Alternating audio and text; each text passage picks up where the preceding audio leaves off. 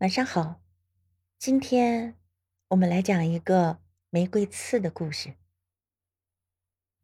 他的父母都是有名的园艺师，种得一手好玫瑰。他从小种花，喜欢玫瑰，大学读的是园艺专业，后来拥有全市最美丽的花店。遇见他是在一家叫夜来香的迪厅，他是迪厅的领舞。穿性感的衣服，眼神专注。男孩冷冷的看了女孩一眼，站起来欲走。突然一阵喧闹，一位被酒精撩拨的失态的客人突然跳上低台，抱住了女孩。女孩顿时花容失色，迪厅有些混乱，迷乱的笑声、尖叫声充斥着。事情过后，他不忘礼貌的向大家鞠躬，但眼角。有未擦干净的泪珠，一阵从未有过的心痛突然涌上了男孩的心头。他不知道用什么方法安慰他。看到桌上摆着一束玫瑰，于是从中抽出一支，微笑着递给他。女孩显然有些吃惊，但还是接过了玫瑰。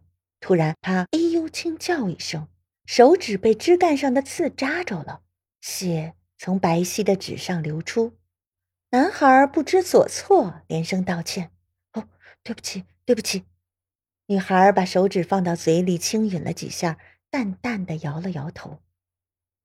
男孩爱上了女孩。凌晨一两点，女孩下班，男孩会带她去吃宵夜，送她一束玫瑰，并且事先把每一株玫瑰上的刺全部清除干净。女孩接过他的玫瑰，悠悠呢喃。其实没有必要拔掉玫瑰的刺，拔了刺的玫瑰已经不是玫瑰。认识半年多，男孩带女孩去见父母，他的父母很喜欢女孩。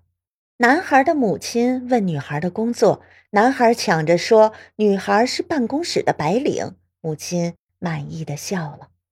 再后来，男孩要女孩辞职，说他完全可以养她。女孩不愿意，告诉他自己喜欢这个工作，喜欢花自己赚的钱。男孩第一次向她发火，女孩不闹了，盯着他看了好久，转身出门。女孩再也没有回来。一年后，男孩收到了女孩的 email。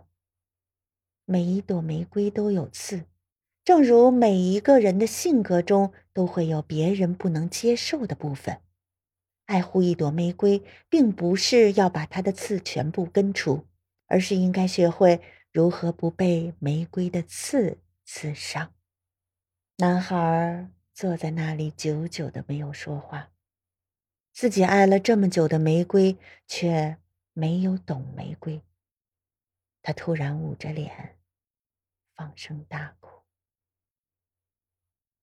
晚安，做个好梦。